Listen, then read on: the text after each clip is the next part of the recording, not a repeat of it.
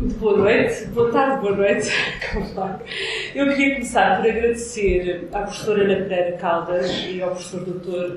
Guilherme de Oliveira Martins o convite que me dirigiram para participar nestes encontros promovidos pelo Clube Unesco de Educação Artística e pelo Centro Nacional de Cultura sobre Educação Artística. É, que têm sido muito interessantes e dinâmicos, não só pelas intervenções dos oradores, eu tenho vindo a assistir, tenho vindo a assistir à maior parte, dois deles, dois dos três que já ocorreram, mas também pelo debate e pelas reflexões geradas com o público. E porque hoje falamos justamente de público,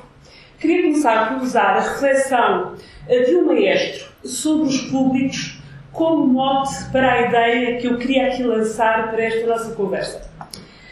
Refiro-me a uma entrevista na Antena 2, no passado dia 10 de outubro, ao maestro Filipe Erruega, fundador da Orquestra des Champs-Élysées, e que esteve em Lisboa na Fundação Carlos Gulbenkian, e refiro-me especialmente a um excerto em que o maestro falava sobre a percepção dos públicos, notando a existência de várias diferenças de país para país e de local para local.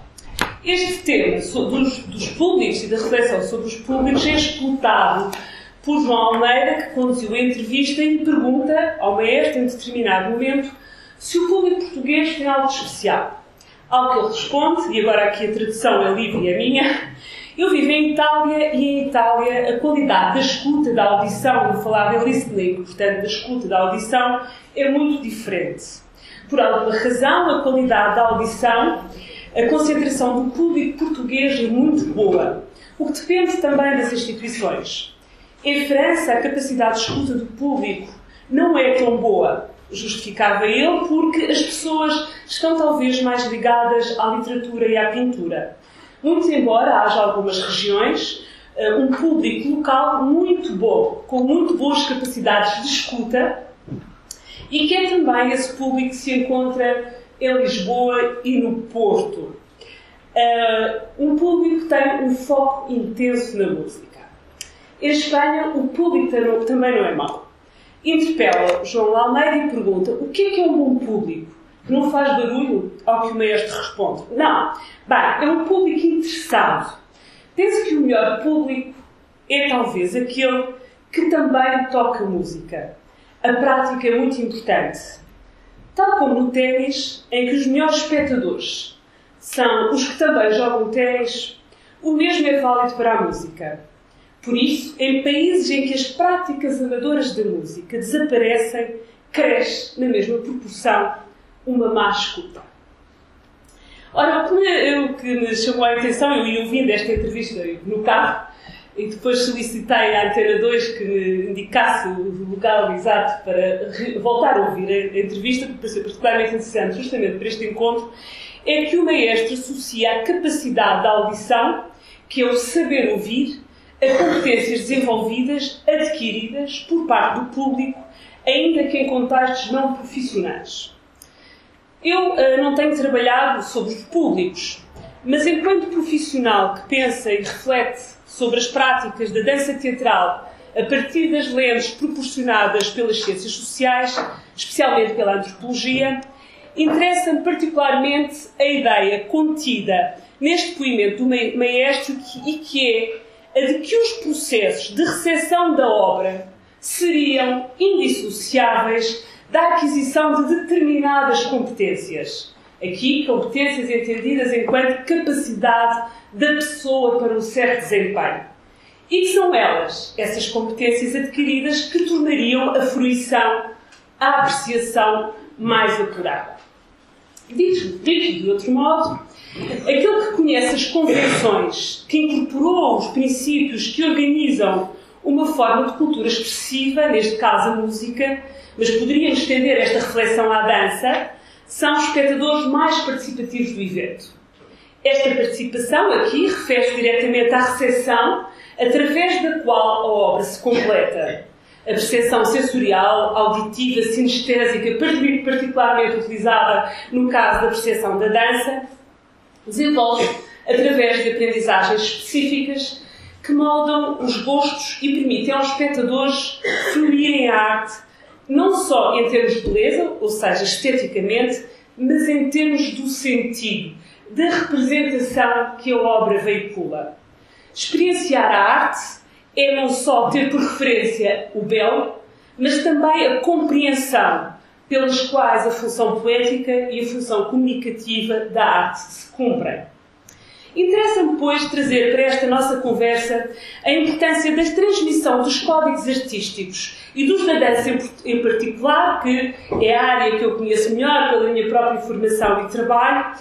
eh, através da educação artística, quer esta se processe de forma mais ou menos formal, o processo de socialização, portanto, como garante um desenvolvimento quantitativo e qualitativo, quando me refiro a qualitativo, a exigência e a capacidade de percepção da poética coreográfica e do envolvimento no ato comunicativo artístico em si, dos públicos, não deixando, contudo, de considerar também o ponto de vista do público, e permitam-me aqui que diga dos seus ganhos, o que é que o público ganha também com isto, não é? De cada uma das pessoas em particular. As ciências sociais, em especial a sociologia, têm estudado a distribuição dos gostos, a capacidade de apreciação de algo e as suas variações no tempo, nos espaços geográficos, nos espaços sociais, para além também, obviamente, das características individuais que pesam igualmente na definição dos gostos. Há um trabalho extraordinário, pioneiro, que é sistematicamente referenciado nos vários estudos sobre os públicos, qualquer que seja a, perspectiva a partir da qual são estudados, que é a Distinction do sociólogo francês Pierre Bourdieu, publicado em 1979, e que é um trabalho colossal e enorme sobre as condições sociais pelas quais se produzem os consumos culturais e os seus gostos. Desde então, há já bastantes estudos sobre os públicos e que não só nos dão resultados interessantes sobre os consumos das práticas culturais, como também sobre os processos sociais de recepção das obras. Acompanhando sobre esta matéria os trabalhos desenvolvidos sob a alçada, por exemplo, do Ministério, do Ministério da Cultura francês, no Departamento des Études et la Perspective, quer ainda os trabalhos fundamentais que têm sido desenvolvidos pelo Observatório das Atividades Culturais em Portugal, que desde 1996 tem, com as suas publicações, enriquecido substancialmente o nosso conhecimento sobre os públicos e, graças ao trabalho deste Observatório, sabemos já bastante sobre os públicos. Os resultados indicam de forma agora resumida e global, permitem-me se vou ser um bocadinho uh, uh, resumida, que os fatores mais diferenciadores dos públicos são fatores, por um lado, de ordem social, os sexos, as idades, a escolarização e as incorporações realizadas no âmbito familiar. Deixa-me dar alguns exemplos e vou dar essencialmente exemplos do contexto francês, porque uh, é aquele em que encontramos mais dados sobre os públicos da dança e que são aqueles que também, pela minha própria atividade, me têm interessado acompanhar. Começo por dar um exemplo de um texto que é resultado de um estudo de Jean-Michel Bouy, uh, chamado Public de la danse et perception esthétique, publicado em 1992 numa coletânea que é considerada uma coletânea fundadora dos estudos sobre a percepção da arte em Portugal. Foi um volume coordenado pela socióloga Idalina Conte, chamado Percepção Estética e Públicos da Cultura, eh, e uma edição de, do ACAP, da Fundação Carlos Gulbenkian, aliás, resulta também, é uma compilação que resulta de um conjunto de conferências realizadas também no ACAP no ano anterior. E neste estudo, Jean-Michel Gouy mostra que os espectadores de cada género de dança são muito marcados socialmente. A dança contemporânea uh, traz sobretudo os artistas, professores e as profissões intelectuais superiores. A dança neoclássica, as uh, profissões intermédias no setor público. A dança clássica, os parisienses uh, mais apetrechados economicamente. A dança jazz e o rock acrobático, os adolescentes as danças tradicionais, os grupos profissionais mais ligados ao operariado e à agricultura. Jean-Michel Louis conclui que a existência, portanto, de um campo, de um público para a dança é um mito. Ou seja, para ele, eh, segundo as conclusões que o seu estudo permite, que o seu estudo permite chegar, as fronteiras sociais reais não se estabelecem entre as artes, ou seja, o público do teatro, o público da dança, o público da música, mas as relações entre o mundo das artes, o clássico e o contemporâneo e por aí fora. Ora, se este estudo se reporta aos finais dos anos 1980, eh, momento em que se verifica de facto uma intensificação das ofertas dos espetáculos de dança em França, há alguns estudos posteriores que apontam para o facto de a situação não se ter alterado substancialmente. Uh, num estudo de 1996, eh, chamado La Danse en Amateur, publicado no boletim também do Département des Études de la Perspective, do Ministério da Cultura francês, de julho de 1996, conta, dá-se conta em França de um progressivo crescimento da prática amadora da dança entre os jovens franceses, aqui o grupo são os 15 anos de idade, desde 1970 até à data do, do estudo em causa, os anos 90, finais dos anos 1990, mas o que é facto é que quando estes bailarinos se tornam espectadores, portanto, estes bailarinos amadores se tornam espectadores, e esses espectadores aumentam, interessante, na proporção dos que praticam a dança, dos que foram então amadores, eh, praticantes amadores, mas o que é facto, segundo este estudo, eles têm tendência a não se interessar senão pelo género de dança que praticaram. Ou seja, enquanto espectadores, interessam-se sobretudo pelo género de dança que praticaram. Ora, um terceiro exemplo, e aqui de Jean-Christophe Vilat, que avança, avança 10 anos,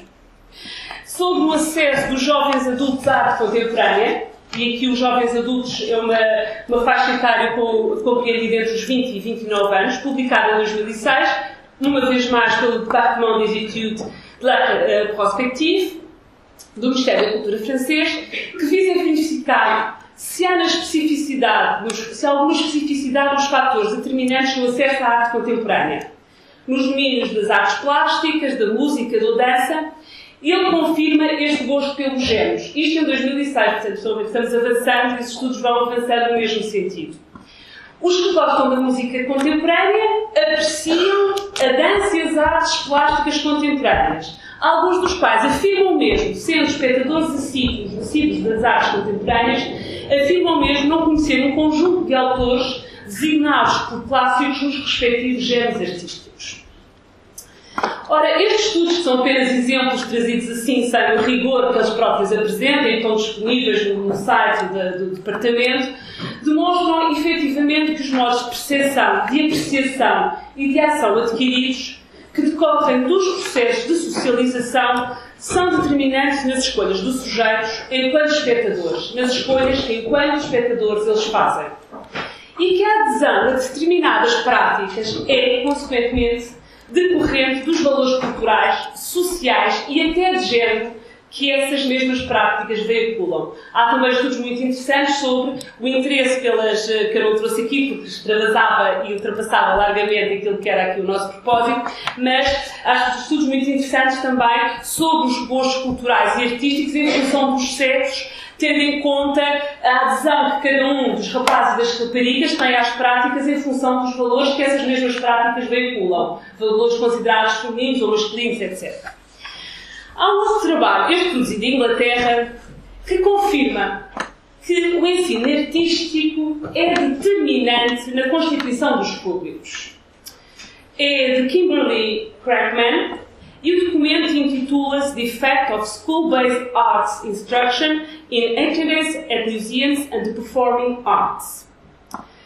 O seu estudo mostra que o ensino artístico na escola, eh, eh, seja a prática do instrumento ou até apenas a escuta musical, seja a prática ou a aprendizagem do canto, seja das artes plásticas, do teatro, do balé e da dança ou da criação literária, há uma distinção entre balé e da dança que é significativa do ponto de vista da adesão aos valores, e, portanto, isso é importante, esta separação que tem a ver com, com os valores que esta, cada uma destas práticas uh, proporciona. E, e ela afirma que se estas práticas, se este ensino artístico nas escolas, se recebido antes, afirma, quer dizer, o resultado do estudo que realiza, se recebida antes dos 18 anos de idade, tem um efeito uh, positivo na posterior frequência dos museus de arte e na ida aos espetáculos. Quer de teatro, quer aos concertos, quer ao balé, quer à ópera. E que esta influência curiosa, que é muito interessante depois analisar e verificar como é que ela lá chega, estou só a dar assim os resultados por alto, e que esta influência Uh, e que esta influência, aliás, se exerce, o que é o que nós conseguimos compreender, até tendo, tendo em conta a nossa contemporaneidade e toda a mobilidade social, e que esta influência se exerce independentemente do meio familiar e do nível de educação dos pais. O, um, o que os resultados mostram é que isto é muito curioso e coloca aqui uma, uma ênfase na importância e na relevância uh, das escolas uh, no que diz respeito ao, ao, ao proporcionar este ensino artístico. É que se o capital cultural uh, é determinante das práticas culturais adultas, isto é o capital cultural dos adultos, portanto, depois das práticas culturais adultas ela é determinante,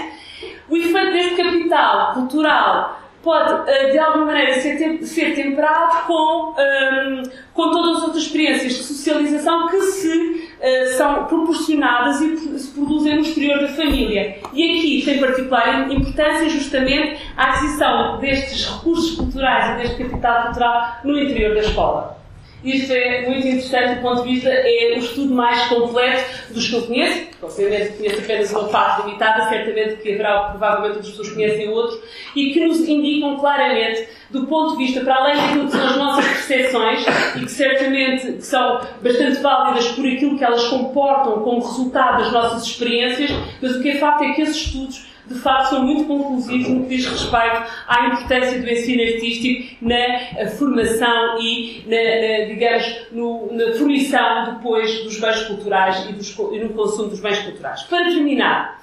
se podemos concluir que as aprendizagens artísticas e culturais têm consequências, de facto, nas regularidades dos consumos de práticas culturais,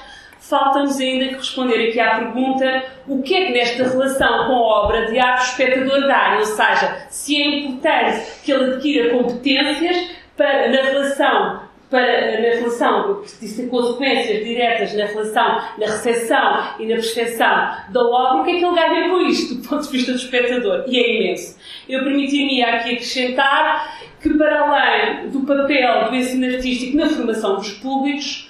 que uh, estes estudos, estes e muitos outros estudos científicos vão documentando de forma muito clara e de forma sistemática a educação artística coloca-nos a nós, espectadores, seja ela, depois não, não, estou aqui a discutir que educação artística, estou a pensar no tema específico do nosso encontro, dos públicos, coloca-nos a nós, espectadores, pela capacidade de acedermos aos códigos, às convenções artísticas, em melhores condições de compreendermos os sentidos que a arte, e permitam-me agora aqui falar especificamente da dança, que a dança comporta. E de termos, sobretudo, experiências individuais mais enriquecidas do ponto de vista da fruição e mais transformadoras. Porquê?